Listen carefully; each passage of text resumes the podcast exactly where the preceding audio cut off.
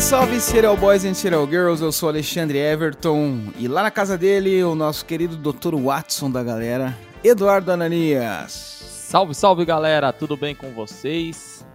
Estamos começando mais um episódio de Serialcast, episódio número 2 de 2021. Sobrevivemos até aqui, né? Hoje é dia 16 de janeiro, já tá bom. Vivemos 16 dias aí. e boas notícias chegando, então pode ser que 2021 seja um bom ano, né? É, boas por um lado e más pelo outro, né? Você vê a situação que tem em Manaus, lá o bagulho tá feio, né, cara? É, tenso, né, cara? Vem vacina, vem logo, né? E aí, Du, como é que tá as coisas? Tudo na paz, cara. Vamos levando aí cada dia, igual você falou, 2021 começou, é um ano novo, uma chance de mudar, né, não? É isso aí, Du. E hoje nós vamos falar sobre quem? Hoje a gente vai falar sobre o Bandido da Luz Vermelha, cara. Mas o pessoal deve estar tá pensando assim, mas vocês já fizeram um episódio do Bandido, que ficou muito bom, inclusive, né? Mas na verdade a gente vai falar da versão americana, que é o Carol Chessman. Pois é, Carrie Chessman, The Red Lights Bandit. Oh, o Bandido sim. da Luz Vermelha. Eu, né? eu não quis arriscar meu inglês, cara. eu fiquei treinando, né? Não, mas, cara, é, é, é, legal isso aí, porque, tipo, você vê que a gente teve uma versão brasileira, né, cara? É, Na verdade, então. o, o Kerry Chessman, ele, ele inspirou o Bandido Luz Vermelha mesmo, Isso, né? isso mesmo. E nós tivemos a nossa versão brasileira aqui do Red Light Bandit. Quem ainda não ouviu o episódio do Bandido da Luz Vermelha, corre lá depois desse episódio que tá top, né, não, Alexandre? Isso, um episódio muito legal. Tem participação do nosso amigo Marcel, do, do Estrada Sobrenatural. Verdade, cara. E quem não conhece o podcast Estrada Sobrenatural e gosta de ouvir história, ouve aqui. É muito louco, cara. Muito bom. Então vamos lá falar sobre o Red Lights.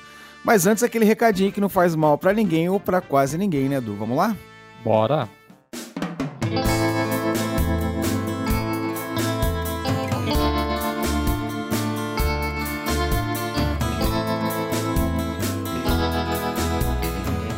Como é nossa tradição e costume aqui no Serialcast, a gente abre sempre o nosso quadro aqui de recadinhos, mandando um abraço e um beijo e o nosso agradecimento a você, nosso querido ouvinte. Muito obrigado por nos ouvir, muito obrigado por participar com a gente dessa aventura inenarrável que é o podcast. E também por nos apoiar em nosso projeto que é o Serialcast, esse podcast que a gente se diverte tanto, tanto gravando quanto na resenha com vocês. É sempre muito bom para a gente estar aqui.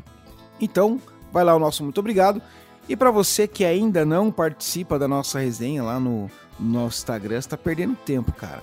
Deixa de preguiça e vai lá, arroba Serialcast Podcast, arroba Serialcast Podcast no Instagram, no Facebook também, arroba Serialcast Podcast, no Twitter, é, eu falei igual o Beto, do, a, a, o dono da verdade, né? No Twitter, arroba cast underline serial, e nós também temos o nosso canal no YouTube, é só digitar lá na barra de pesquisa canal Serialcast que você vai ver lá a minha carinha e a Dudu imitando o Felipe Neto. Mentira. Mas tem uns assuntos legais lá. É... Eu ia falar que vai ter o Edu na banheira cheio de Nutella. Não. É... então vai lá, se inscreve em nossas redes sociais e acompanha a gente aí. Quem acompanha a gente sabe que tem a nossa. A maior resenha que a gente tem são as charadas, né? Durante muito tempo eu fui humilhado, as pessoas sambaram na minha cara com as minhas charadas, mas eu avisei que uma hora ia mudar, uma hora eu ia perder o meu amor no coração e essa hora chegou. essa semana a charada foi feia, né, Du? Até quando eu mandei para você, você se ligou, Du, ou não? Quando eu vi, na verdade eu vi, né? Quando eu vi lá no Instagram, eu olhei. Eu fiquei, eu fiquei um tempinho lá tentando assimilar, assim. Falou, o que, que esse cara usou, mano? Aí eu tô, tô tentando estudar inglês, né, cara? Daí eu olhei assim, chess, man. Ah, pois é. Mãe. Eu falei, ó, filha pois da é. mãe. pois é, chess, xadrez e man, o carinha lá, né? É, então. Eu falei, ó, oh, filha da mãe, cara. Pois é, e esse episódio de hoje foi uma indicação do Celésio lá, que é o editor do Estrada Sobrenatural, né? A gente tava conversando e tal, ele falou, pô, cara, você conhece esse caso do... Falei, é, eu conheço assim meio ampassant quando eu tava fazendo a pesquisa pro Bandido Luz Vermelha, né? Aí eu fui dar uma olhada e falei, pô, legal, cara, ele é um, uma parada da hora. E aí eu lancei e tal.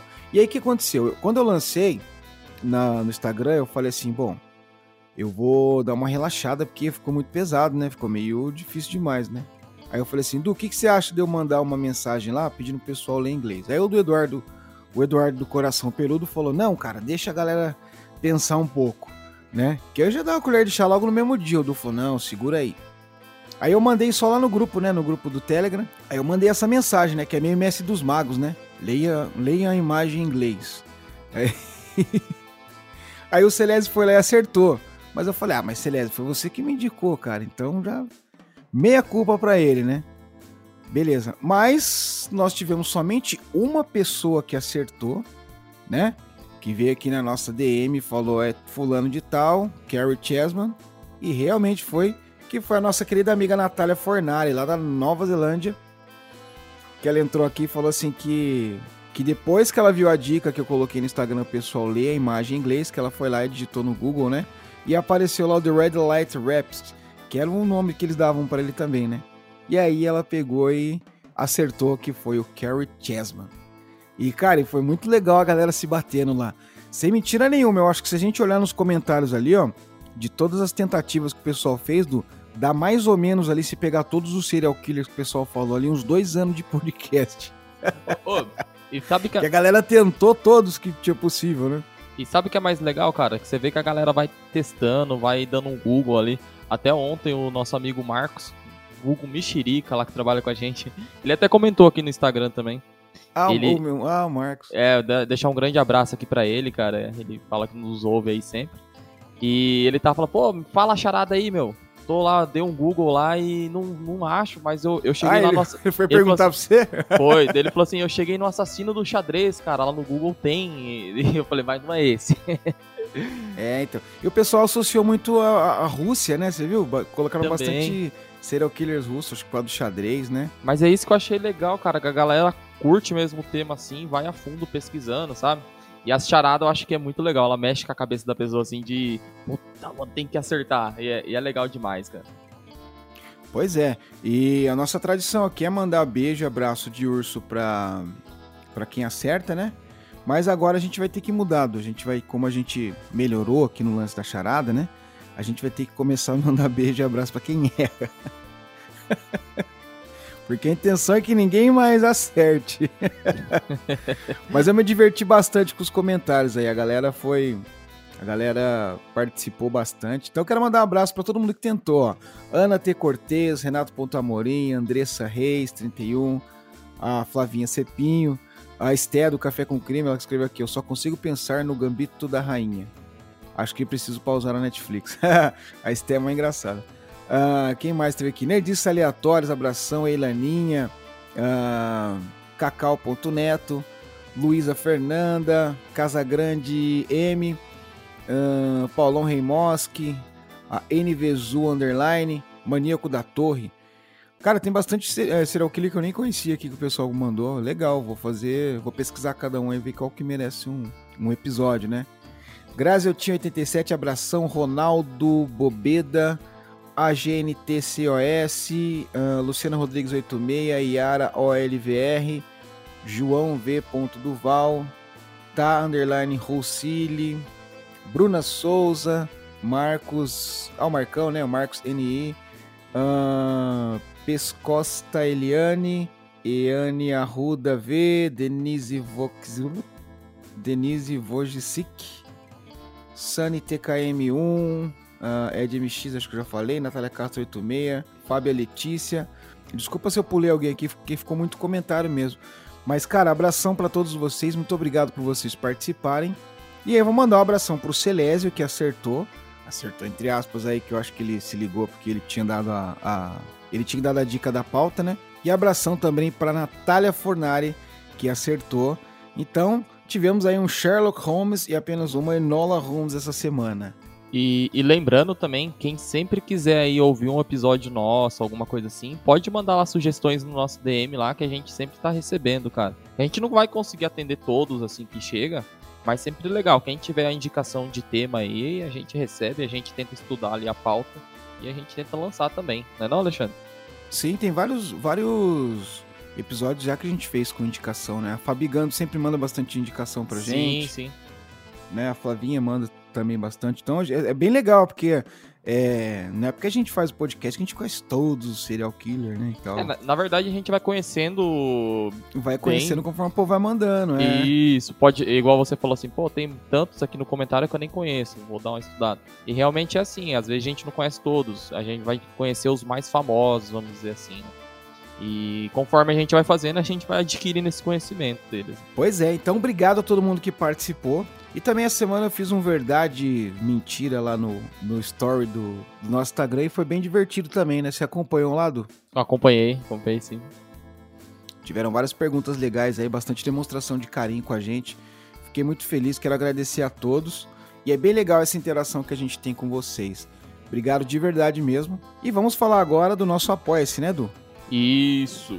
Se você tem vontade de apoiar o nosso trabalho e fazer com que a gente melhore cada vez mais a nossa divulgação, que a gente melhore cada vez mais a nossa estrutura. Para chegar com mais qualidade até o ouvido de vocês, é muito fácil, é só você ir lá em www.apoia.se barra Serialcast Podcast e com uma ajuda a partir de R$ reais você passa a se tornar integrante do nosso time de apoiadores, né, se tornando um Serial Boy ou uma Serial Girl oficial e passa a fazer parte do nosso grupo do Telegram também, né? Tem algumas recompensas e coisas que a gente vai lançar um pouquinho mais pra frente. A gente só tá esperando o projeto pegar mais corpo, né? Pra começar a fazer a live e tal. Então vocês vão ter participação nisso tudo. E o principal que é apoiar o trabalho do Serialcast. E a gente fica muito feliz. E eu quero agradecer também aqui todos os nossos apoiadores, né? Todas as pessoas que já apoiam a gente. É muito legal. Muito obrigado por vocês apoiarem a gente, também por interagirem e tal divulgando a gente, isso é maravilhoso. Então, se você tem interesse, é só ir lá na plataforma de crowdfunding do Apoia-se, procurar pelo projeto Serialcast e apoiar a gente. E tem dica cultural essa semana, Du? Tem, tem sim, cara. É um livro da Agatha Christie, cara. É o livro Punição para a Inocência. Esse livro ele é bem legal, que, assim, o que a gente vai propor no final desse tema que a gente vai contar hoje, eu acho que ele vai muito de encontro com esse livro. É, na qual o livro ele vai contar a história de um, de um cara que é condenado pela morte da mãe dele mesmo, que ele matou. Só que após evidências, outras, e em cima de evidências, né, com o cara atrás, o cientista vem atrás, e acaba se descobrindo, assim, mostrando que pode ser, pode ser, que ele não seja o culpado. Só que o que acontece? Assim, isso não é spoiler, tá? Do livro, você, se você for ler o resumo, você vai ver. O cara, ele morre na cadeia, e então, a partir desse momento, o, o cientista lá, o doutor, né? Ele tem que tentar provar que ainda há o assassino entre eles. É tipo um Among Us, cara, sabe? é tipo é estilão, estilão assim. Tem que provar. Não, gostei. gostei da analogia que você fez, É, então. Mas é muito bom, cara. Eu acho que vai fazer de encontro com o que a gente vai propor nesse episódio hoje pra vocês. Muito legal. Então tá aí a, a dica da semana do Edu, Agatha Christie. Agatha Christie. Eu não consigo falar mais. Agatha, Christie. Isso, punição para a inocência. Nossa, eu tenho vontade de ler agora. Faz tanto tempo que eu não leio, cara. Cara, lê esse livro, é muito bom. Tá, vou ler ele então. Já vou pedir aqui na Amazon sobre o nosso link. Isso, pede na Amazon. A gente tá parecendo aqueles blogueiros fazendo É. merchan, né? Quem, qui- quem quiser aí ajudar a gente, né? Mas assim, tem, Cara, tem se a resumo gente na dependesse internet. de ser blogueiro, né, tava fudido. Tava mesmo. Mas tem resumo na internet, tem na estante virtual, a- aonde você se achar melhor. Mas tem uma promoção também da Amazon. Quem quiser, ajuda a gente também. Boa, Edu. Bom, já mandamos aqui o nosso recadinho, né? Já falamos sobre o, o Apoia-se, falamos sobre o nosso. sobre a dica cultural. Então chegou a hora de ir pro episódio, né, Edu? Vamos lá, vamos lá. Alexandre, eu tenho uma Oi? proposta pra fazer pra, pra galera no final. Opa! Opa, uma No final? É, não, não. Vou, vou deixar aqui agora. E no, no, no final do episódio o pessoal vai lá no Instagram, a gente vai deixar uma caixinha lá e a pessoa comenta sobre esse episódio. É, cara, a proposta é a seguinte: esse caso ele tem controvérsia, certo? Não, não é mistério pra ninguém esse caso. Então, no final, eu gostaria de propor assim um julgamento pra gente fazer tipo um julgamento pra ele, inocente ou não inocente, deverá ser condenado à prisão perpétua, à morte, o que seja, ou não. O que, que você acha? Show de bola, cara. Muito legal. Igual mais ou menos a gente fez com o do Yuna Bomber, né? Mais ou menos isso. Legal, maravilha. Então, ouçam o episódio, tirem suas conclusões e depois vão lá no nosso Instagram e dê o seu veredito final. Se o Carrie Chasmo The Red Lights Bandit, eu vou entortar minha língua até o fim desse episódio falando isso, é culpado ou não, beleza? Então bora pro episódio, né, Edu? Bora lá.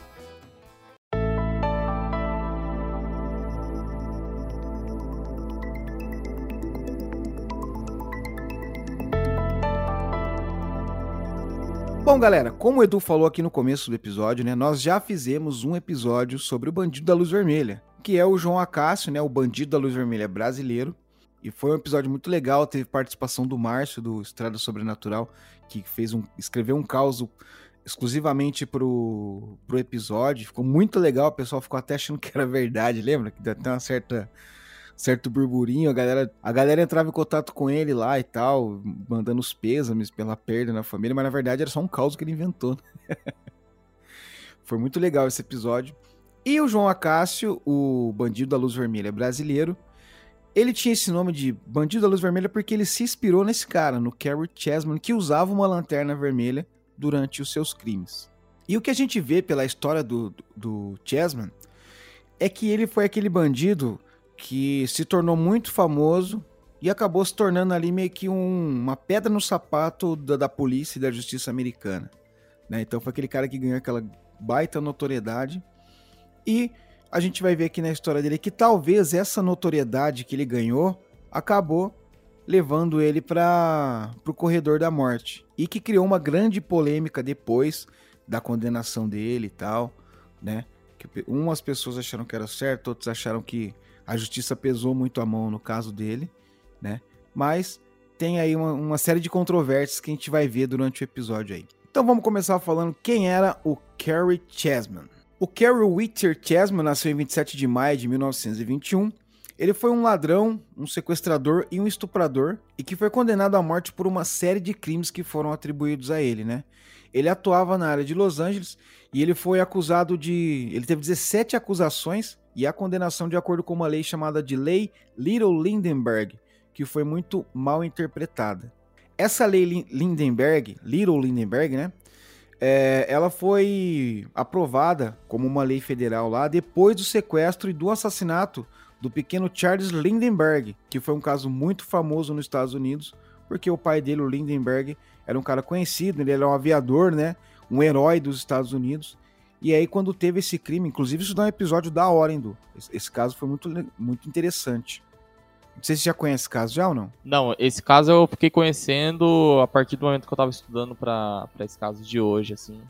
Mas é, eu achei bem curioso, cara. Eu acho que dá bastante coisa ali também. É, então foi um caso muito, muito interessante mesmo, né? E foi uma lei que ela tipo foi feita ali mesmo pro caso para evitar que casos parecidos acontecessem, né? E se acontecessem teria uma uma pena legal ali, né? Uma pena voltada para um crime desse. Que basicamente era uma lei que ela pretendia permitir que as autoridades federais intervissem e perseguissem os sequestradores depois que eles cruzassem as fronteiras estaduais com a vítima.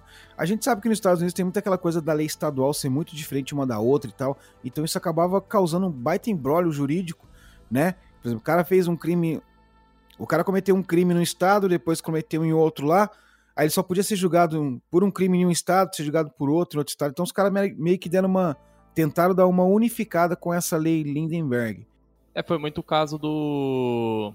Do Ted Bundy, né, cara? Foi mais ou menos assim, né? Que ele cometeu um. É, ele correu ali a costa, a costa oeste, se não me engano, fazendo as maldades dele, né? Isso, isso mesmo. É basicamente aquela questão igual de filme, sabe? O policial tá correndo até os caras, eles cruzam a fronteira com o México, eles não podem mais ir, né? É, como se fosse aquilo, vamos dizer assim. Claro que lá é uma cena de filme, mas é, é, basicamente era isso que, que acontecia, né, cara? As únicas pessoas que conseguia ir atrás era o FBI ou a US Marshal, né, cara? Que eram as forças federais deles. Um, um, um caso que eu achei bem curioso, eu caí um pouco de encontro de, com essa lei aí, foi o de uma mulher que, que foi executada foi esse ano agora, essa semana. Não sei se chegou a ver. Ah, Lisa Marie Montgomery, né? Isso, ela foi. É, eu, eu, até mandei lá no grupo lá que ela foi executada, né? No... Foi Isso. esse dia, né? Foi, foi essa semana, né? Que ela foi, foi executada por conta de um assassinato que ela fez. Ela tirou o bebê da barriga da, da mãe, matou a mãe, né? E o bebê sobreviveu, né? Menos mal. Mas ela foi e o enquadramento dela é basicamente nessa lei também, eles falam, né? Na lei Little Lindenberg, né? Correto. Pois é. Então, voltando aqui ao Chessman, né, que ele, ele se enquadrou também nessa lei Little Lindenberg, e isso causou aí uma certa, uma certa polêmica, né? Então, voltando aqui ao Carol Whitley Chessman, ele nasceu com o nome de Carol Whittier Chessman em St. Joseph, no Michigan, né? E ele era o filho único da Hallie Lillian e do Sir Whittier Chessman, né, que era os pais deles eram batistas devotos, né? É engraçado que é o seguinte, é, como ele tem descendência dinamarquesa, o nome dele era Carol, né? Falando aqui no nosso bom e velho português, ficaria Carol. Carol. E lá é um nome de mulher, né? E ele teve que mudar depois a grafia do nome para Carol e usar o, o, Y no lugar do O, né? Foi o caso, o caso do Marvin Gaye também foi um lance assim, né? Porque o, o gay era gay mesmo, né? Gay de feliz. E aí, por conta né, do, do lance de associarem gay a, a, homossexuais nos Estados Unidos, ele mudou o nome para Gay E, colocou um E no final, né? Aí a família dele se mudou em 1922, 1922 para o estado da Califórnia, né, na cidade de Glendale. É, o pai dele ele teve alguns fracassos assim, numa série de trabalhos e tal. Não teve uma vida financeira muito estável e ele tentou o suicídio por duas vezes, cara. É, e aí, em 1929, aconteceu uma tragédia na família dele, que, em consequência de um acidente de carro, a mãe dele ficou paralisada das pernas para baixo, cara. E ele também teve alguns problemas de saúde quando era criança, né? Ele tinha asma, assim, muito forte e tal. E ele também contraiu encefalite. É uma inflamação no cérebro, cara. E essa inflamação, a gravidade dela pode variar, assim, com vários sintomas, tipo dor de cabeça, febre, é, convulsão, dificuldade para falar, problema de memória, sabe? E alguns especialistas dizem que essa encefalite que ele teve na infância acabou mudando bastante a personalidade dele, né? Acabou, acabou sendo determinante para a formação da personalidade dele, né? De repente pode até entrar naquela história que a gente falou dos jogadores lá de futebol, de americano. futebol americano, né, que sofriam pancadas na cabeça e ficavam agressivos, né? De repente pode ser que tenha alguma relação aí, né? O fato dessa encefalite, porque ela causa lesões no cérebro também, né? Sim, sim. Então, e você vê que é engraçado que logo depois que ele se recuperou, ele começou a se rebelar contra a educação que ele recebia dos pais dele, que eram batistas, né? Então era aquela coisa bem rígida, né? Aquela coisa bem religiosa e tal. Ele falou assim: não, eu não quero isso aí. Ficou aquele adolescentezinho revoltado. E aí que ele começou a cometer alguns pequenos crimes, né? Um roubinho aqui, outro ali e tal. Então eles estavam vivendo essa vida até que a família dele foi duramente atingida pela Grande Depressão com a queda da bolsa em 1929. Né? Não só a família dele, mas dizer praticamente todo os Estados Unidos, né, e grande parte da Europa acabaram sendo atingidos por essa Grande Depressão. Cara, e essa, a, esse evento, a Grande Depressão, é uma das coisas mais marcantes também na história contemporânea da com gente, né? certeza, né? Com certeza, ela resultou em várias coisas, inclusive no assim, no surgimento da Segunda Guerra, assim, a gente pegar o Partido Nazista tudo. Claro que foi em questão do, do que a Alemanha sofreu após a Primeira Guerra, mas a Grande Depressão ela contribuiu muito para o surgimento do Partido Nazista ditatorial lá, na, lá em cima lá deles e posteriormente a gente sabe da Segunda Guerra, né, cara? É, então, porque o, o, os países já estavam fodidos da Primeira Guerra Mundial, né? Financeiramente quebrados. Sim, sim. Tentando se recuperar. Aí veio esse craque da bolsa e tal, né? Já tava, a economia já tava meio balançando e tal. E aí quebrou uma galera de vez, né, cara? E. Cara, a Segunda Guerra Mundial praticamente se explica dessa maneira, né, cara? A grosso modo, todo mundo tentando se levantar, o cara falou, vamos botar pra fuder geral aí, tentar... Vamos tocar o, o, o terror aqui, e o Hitler tentou esse lance de dominação de terra e tal, de território, né?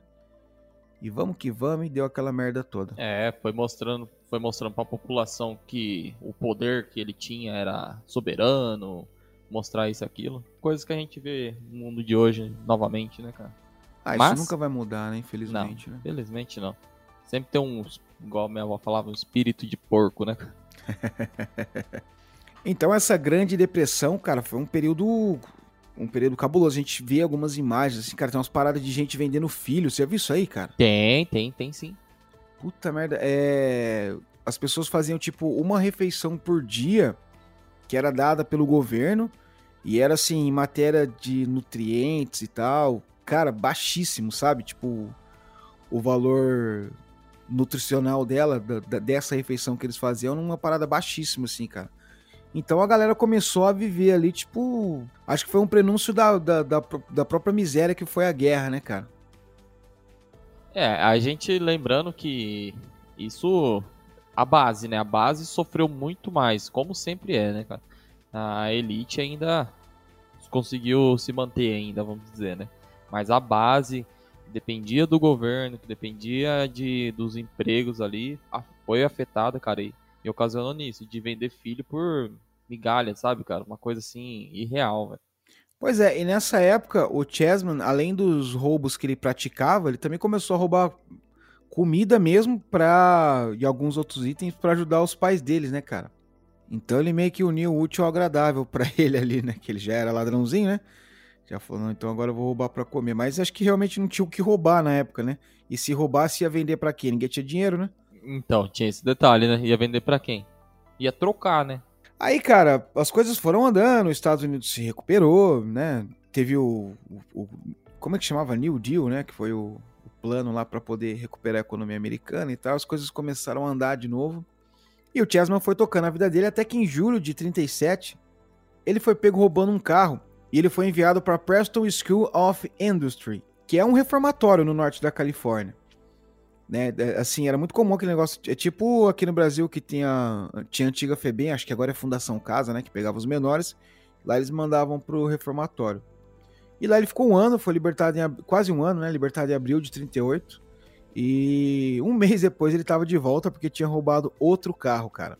E ele continuou agindo como ladrão de carro, né, cara? Ele, e ele passou a frequentar vários e vários reformatórios, né?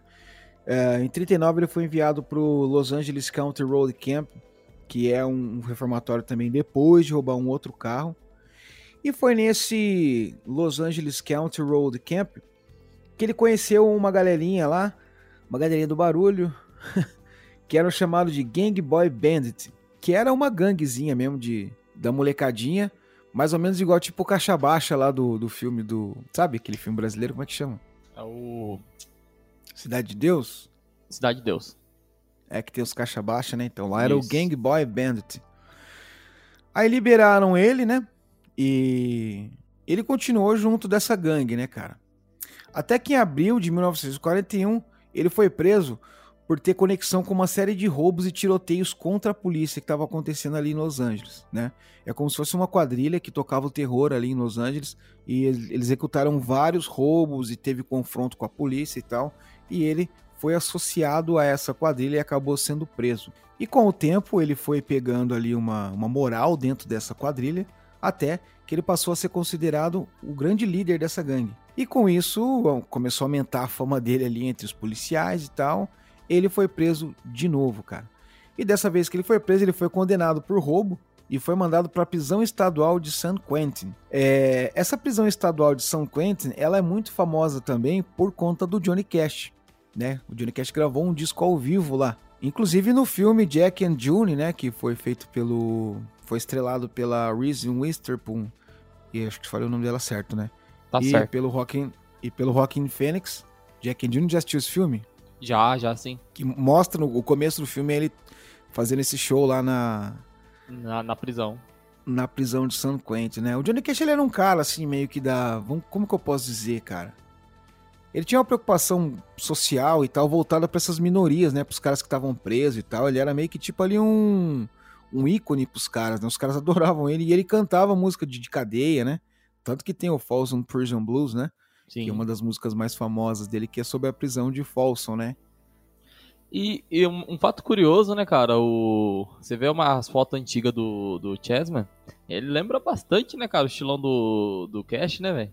Na, na é, época, que, que, era o estilinho do cara revoltado na época, isso, né? Isso, isso Aquela mesmo. camisetinha branca dobrada aqui, a calça jeans. Era um lance... também. Na verdade, isso foi inserido na cultura através do James Dean, né? Essa, esse visual, né? Jaqueta de couro e tal, cabelão com topete, através daquele filme Juventude Transviada, né? Sim.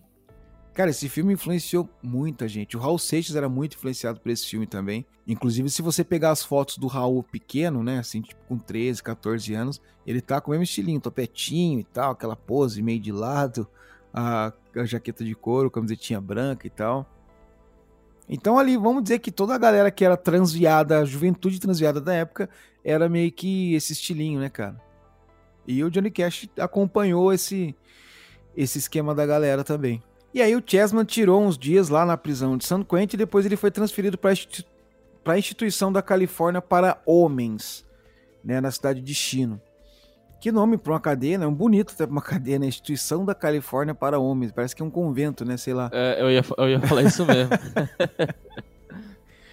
e de lá ele escapou em outubro de 43, mas foi preso depois de um mês, né, cara?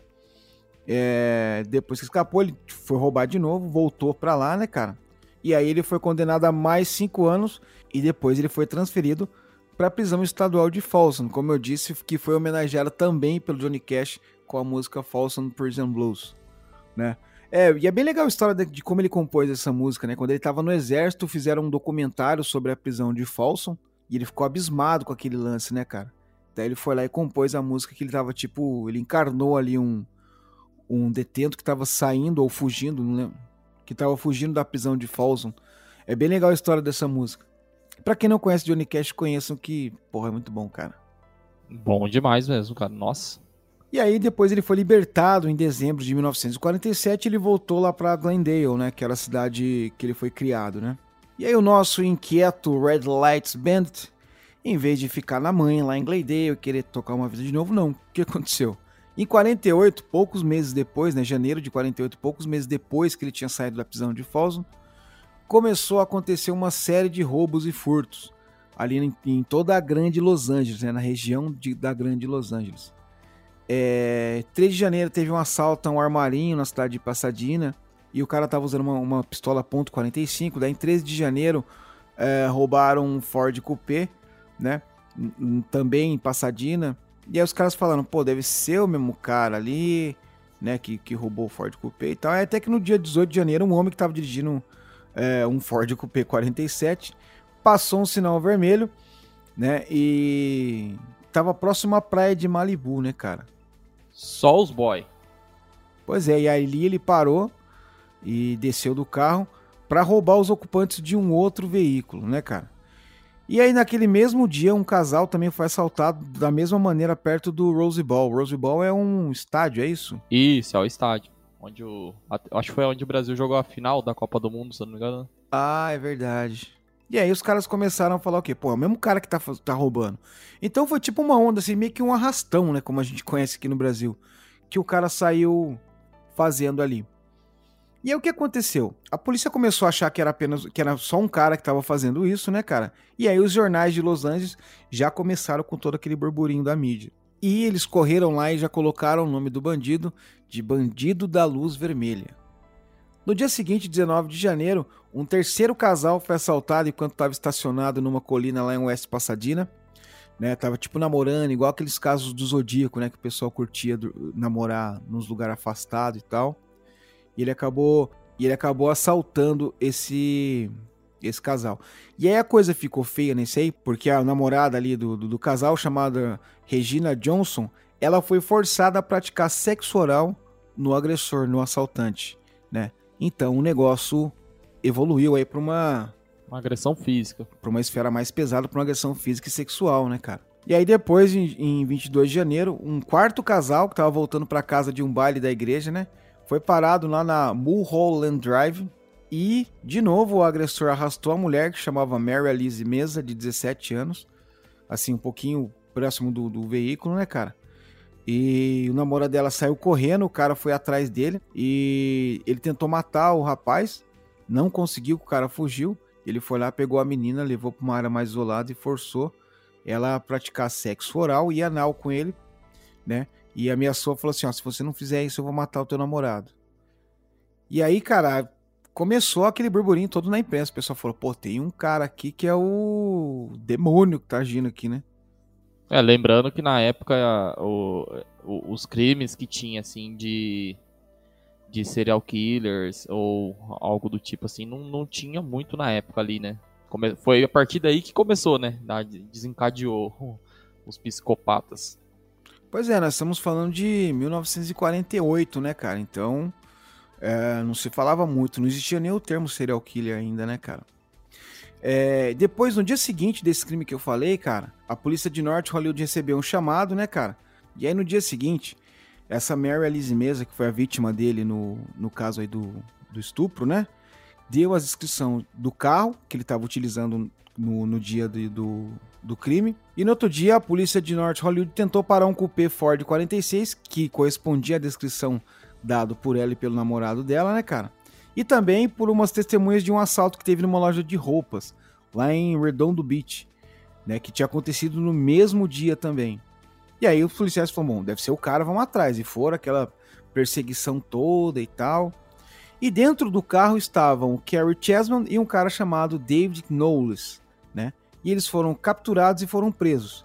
E aí os caras pegaram ele, fizeram um interrogatório ali de mais ou menos 72 horas, onde posteriormente o Chessman alegou que foi torturado e espancado, e ele fez as confissões dizendo que ele era o famoso bandido da luz vermelha que os jornais de Los Angeles estavam falando. E aí a, a, as vítimas de estupro dele, né, a, a, Regina Johnson e a Mary Alice Mason foram lá e reconheceram ele como o, o cara que havia abusado sexualmente delas, né, cara?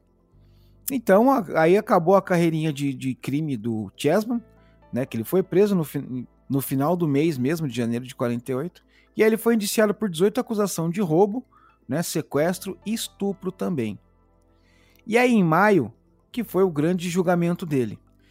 E aí ele foi condenado a 17 dessas 18 acusações e foi sentenciado à morte. E o cara que estava com ele, o David Knowles, foi julgado e condenado como cúmplice né, nos roubos da loja e tal, mas a condenação dele foi revertida com recurso em 1950, porque, segundo essa petição para reversão da pena, é, tinha muita ausência de evidências que realmente incriminava ele diretamente, né, cara? E que essa condenação que foi dada a ele era um abuso inadmissível da lei. Então, cara, embora o Chessman seja um cara que merecia pegar uma cadeia fodida mesmo, porque, pô, o cara estuprava e tal, né? Além de roubar e fazer mal pros outros. Me parece que, tipo, como teve uma repercussão muito grande em volta do nome dele, os caras meio que usaram ele ali como exemplo, né? Usaram ele como boi de piranha, né?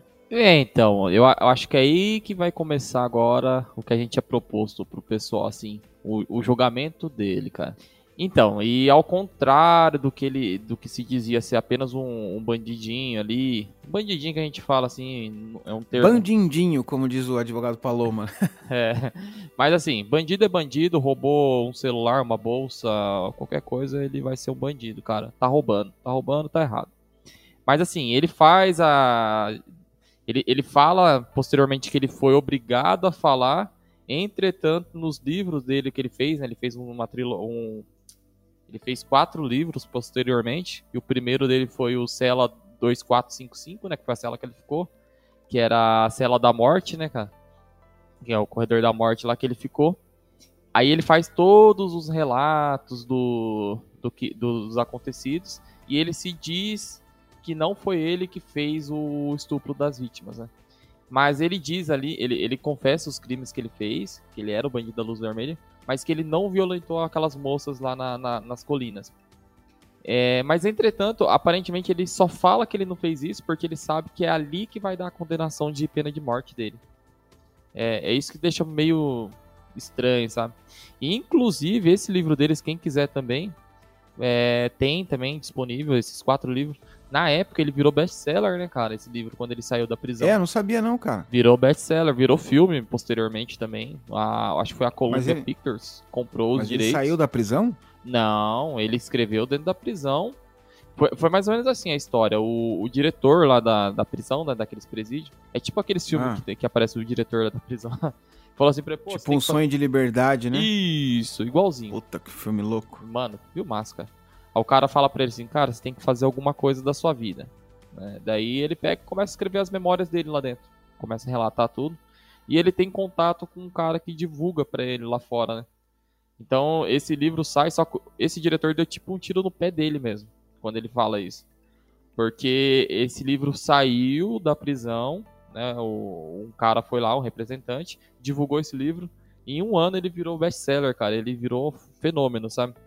Aí em 55, acho que foi 55 ou 56, a Columbia Pictures comprou os direitos autorais do livro e lançou um filme.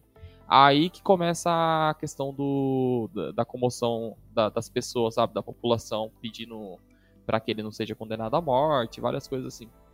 Aí ele começa a escrever os livros. Ele escreve mais um, mais outro, e o último livro dele, que é The Kid Was a Killer, esse livro tem um fato curioso que ele, ele quando ele ia sair da prisão, o, o, esse mesmo diretor ele falou: não, esse livro não sai, é de propriedade da, aqui do presídio né, foi feito dentro do presídio de propriedade não vai sair daqui. Mas sim, ele não queria que saísse para não virar mais reviravolta. Provavelmente tinha alguma autoridade muito grande atrás ali, algum governador, alguma coisa, falou, pô, mas como que você deixa um livro desse sair e fazer uma comoção total da população? Né? Mas posteriormente esse livro saiu. Pois é, cara. E você vê, o, o Chessman, ele afirmou que ele era inocente desde o início. Ele ficava falando que ele era inocente e tal. E. Bom, já começa que ele, ele, ele mesmo quis ser o próprio advogado, né? Isso. Ele se isentou de ter um advogado e falou: não, eu vou me defender. E ele argumentou durante todo o julgamento dele, né, cara, e do processo de apelação que depois ele colocou, que ele foi vítima de um engano de identidade, né, e que teve uma conspiração para incriminar ele. E ele alegava também que, inclusive, ele sabia a identidade do verdadeiro é, criminoso, né, que fez esses crimes aí, mas ele se recusou a revelar. Outro cara, fato curioso. Mas é estranho, né, cara? Porque, pô, se eu sei que foi o cara, eu tô me ferrando no lugar dele, eu falo, não, mano, foi o maluco ali. Então, né? é mais, mais, um, mais, uma aí, mais uma dica pro pessoal no julgamento. Como que o cara, ele, ele sabe quem fez e ele tá sendo condenado por aquele crime ele não acusa? É, é um pacto que ele tem com o cara, isso aí, ele vai perder a vida dele mesmo? Pois é, ele, ele alegava também que a, a, a, a confissão que ele assinou foi debaixo de pancada, né? Que foi ele estava sofrendo torturas ali, por isso que ele assinou essa confissão. E aí que aconteceu? Ele passou 12 anos no corredor da morte. E nesses 12 anos ele entrou com uma série de apelações, cara. Né? Ele era o mesmo advogado dele, como, como eu disse, né, cara? E ele conseguiu até evitar com sucesso oito prazos de execução. Ele ia, tipo, aumentando o tempo de vida dele ali, né, cara? Algumas vezes por algumas horas apenas, ou outras por, por dias. E aí a maioria dos recursos que ele entrava, ele se baseava na afirmação de que ele foi forçado para ir a um julgamento totalmente despreparado. E que o julgamento foi injusto e tal, e as confissões foram obtidas por meio de, de intimidação e de promessas de imunidade parcial também, né?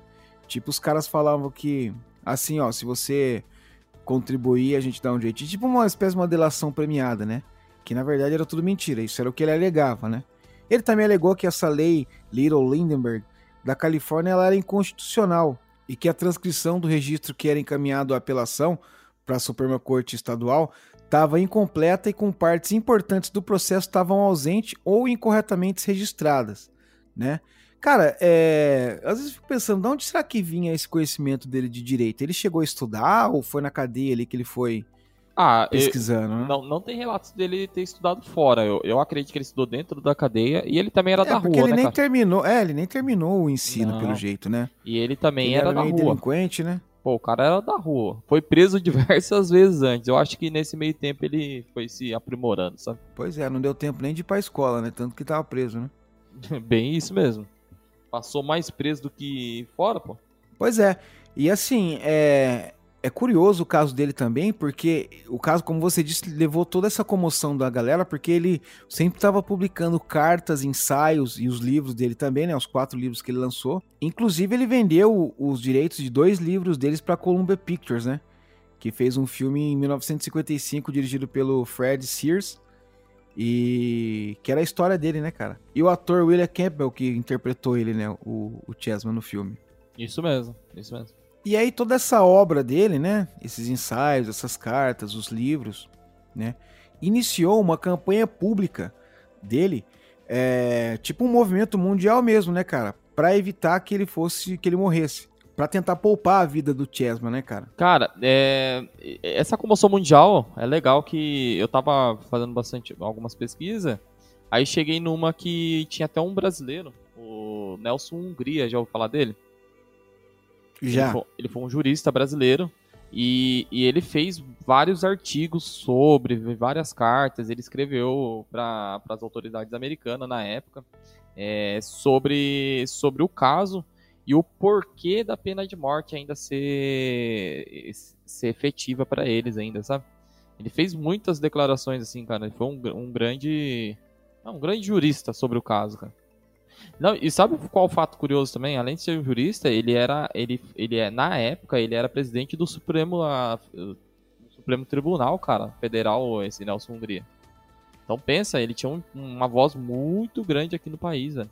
Pois é, cara, você vê que esse caso chamou a atenção aí de de muitas pessoas, né? Ah, um dos fatos curiosos também é que na época o presidente americano, eu não lembro o nome desse presidente, mas ele ia fazer uma viagem aqui pela América do Sul. Só que esse caso, ele foi muito comovido aqui na época, sabe? E foi e culminou bem assim, na época que esse presidente ia vir para América do Sul, ele estava sendo julgado lá e provavelmente ali ele ia pegar a sentença de morte dele, né? E o pessoal resolveu adiar a, aquela sentença, adiar o julgamento, para que esse presidente não sofresse nenhuma retaliação aqui nesse, no, nesses países, entendeu?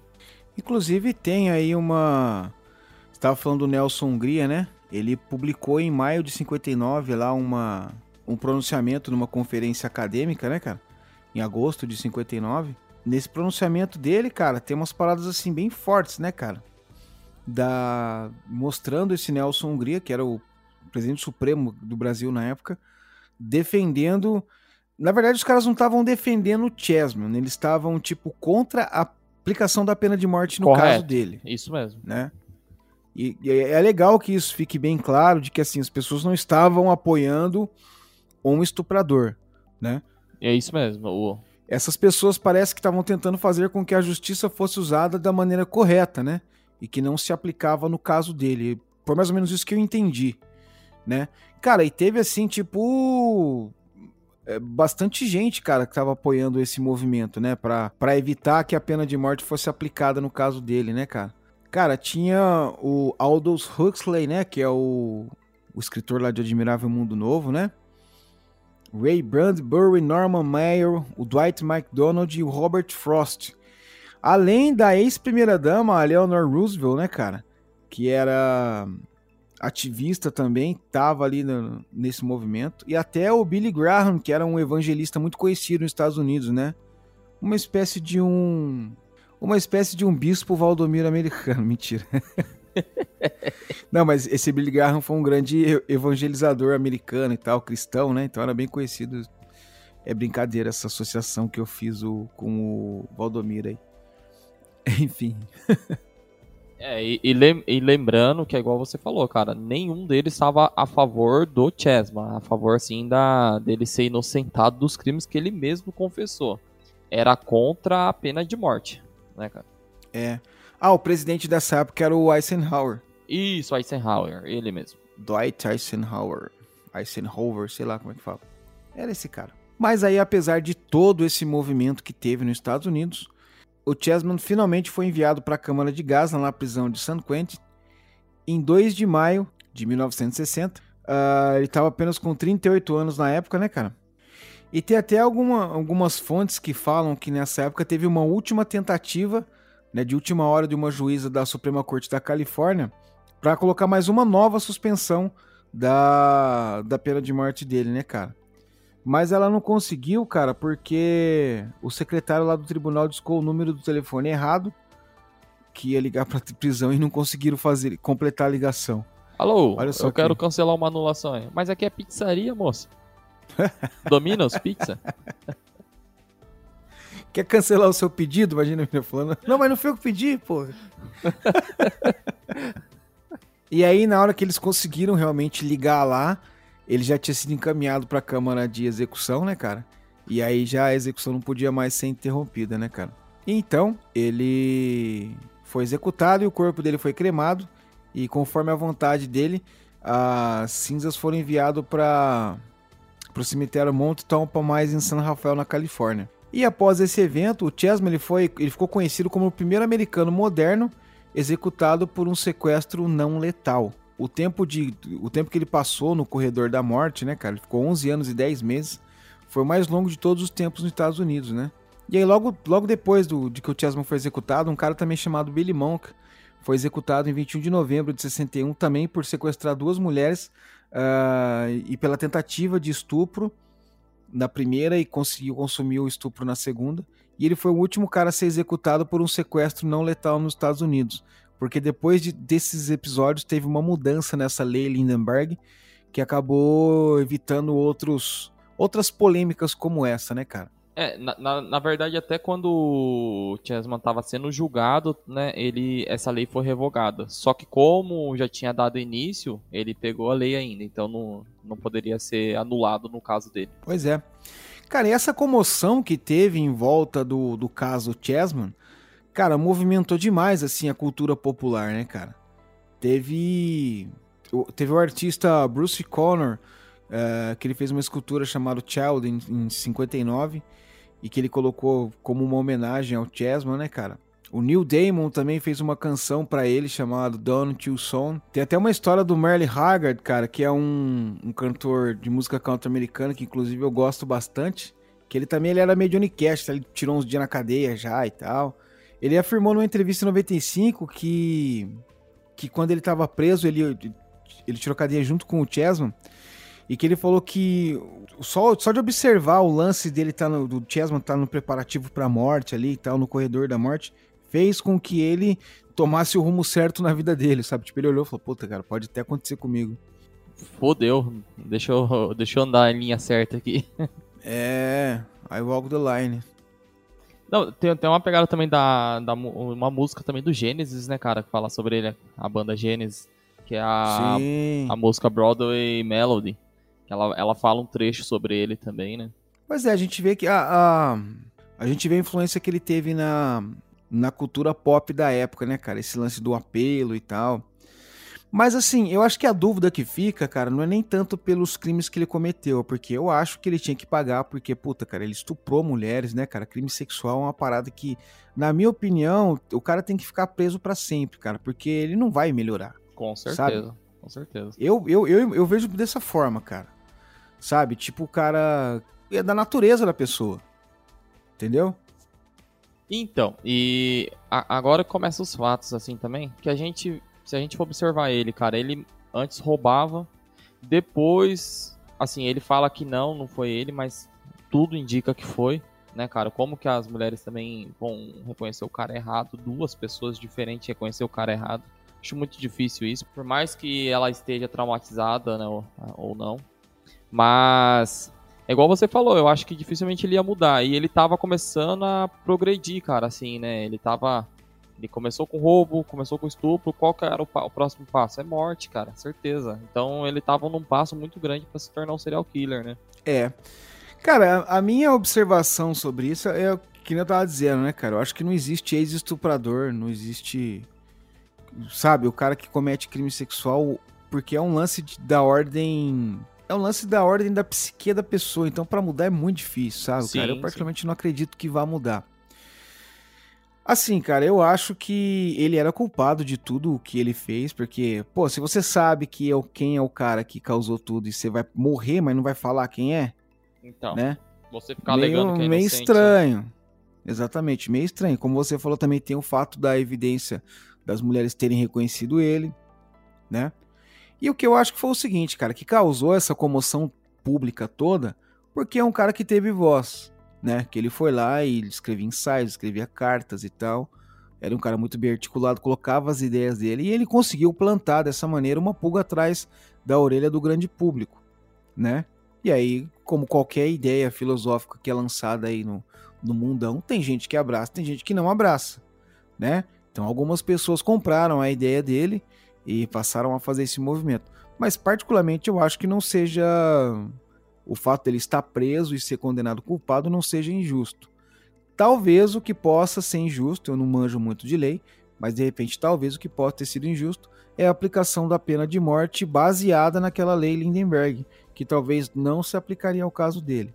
Que essa era a alegação dele, né? É, eu, eu só acho assim, não é que é, vamos dizer, injusto, mas eu acho que é errado a pena de morte. Meu ponto de vista, eu não sou a favor. pelo seguinte fato, cara, não sou cristão, né? Não tenho religião. E só que assim, você não, é, não tem religião, você é corintiano. Sou corintiano. Mas é, mas a, a grande questão é, é assim, se a gente for pegar o princípio cristão, a gente, cara, a gente não pode tirar a vida de um outro ser nosso, certo?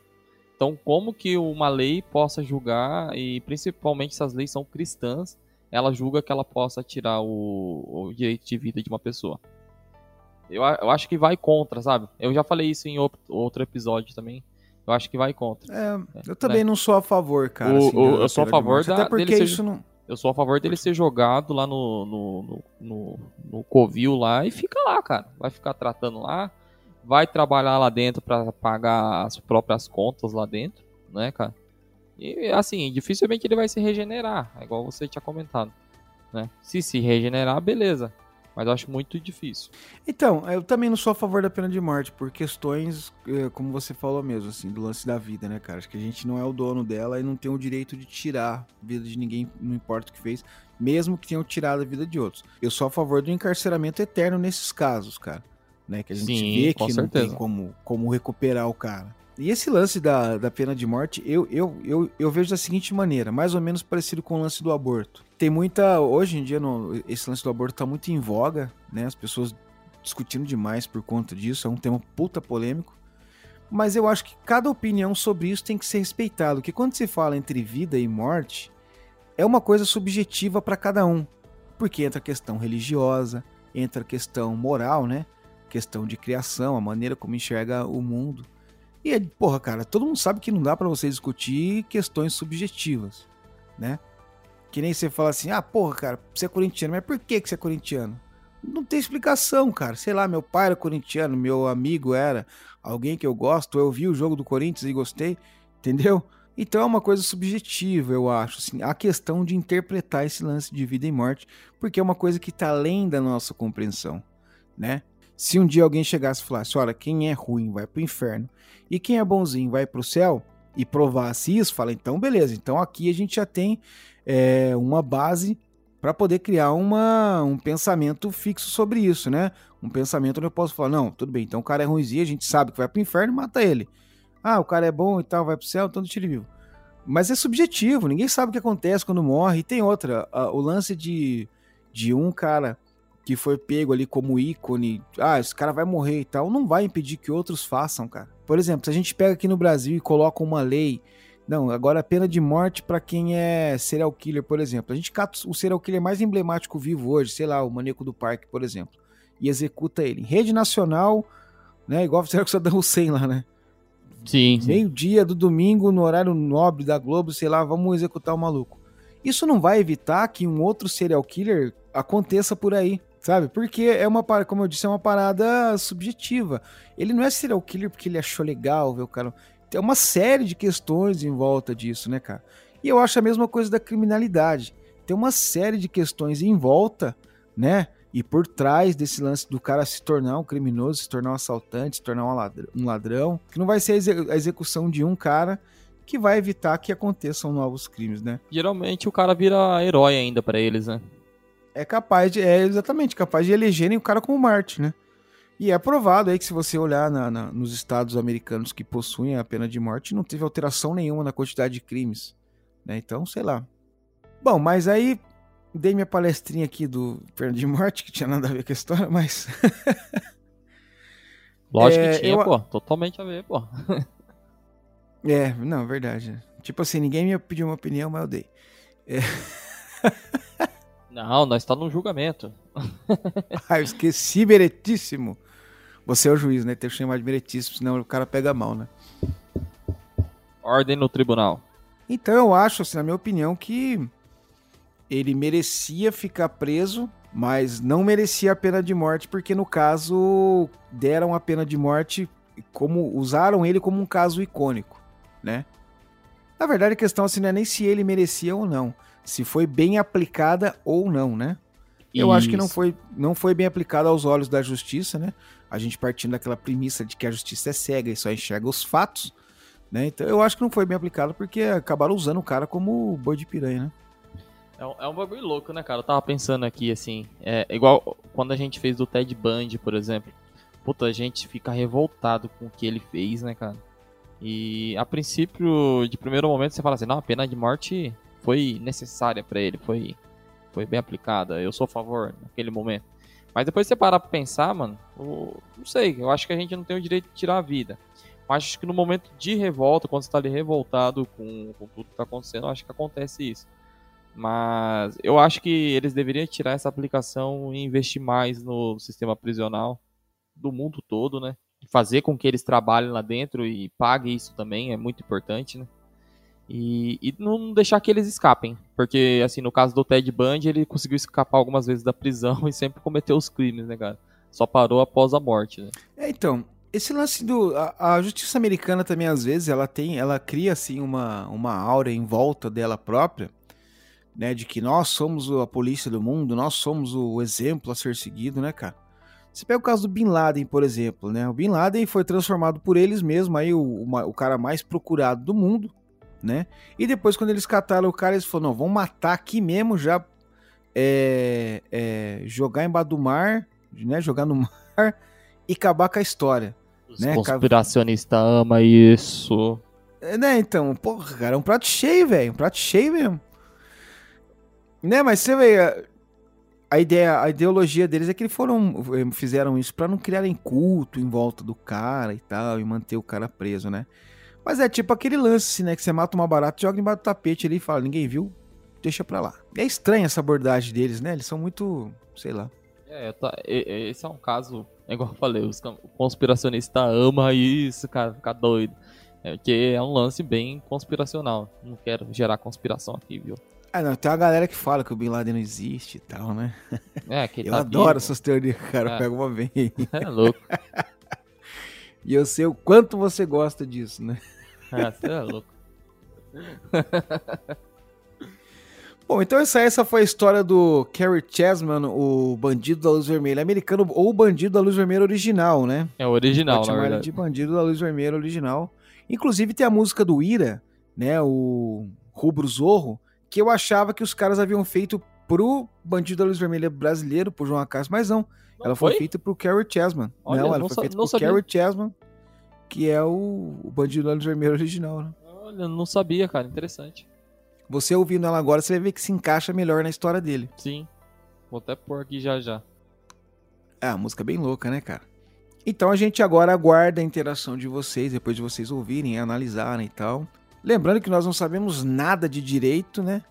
A gente só tá aqui batendo papo e resenhando. Mas era legal se as pessoas aí que manjam do, do dos Paranauê jurídico aí dessem uma, uma parada na gente aqui, né? Pra ver, não, ó, vocês erraram aqui, acertaram ali e tal.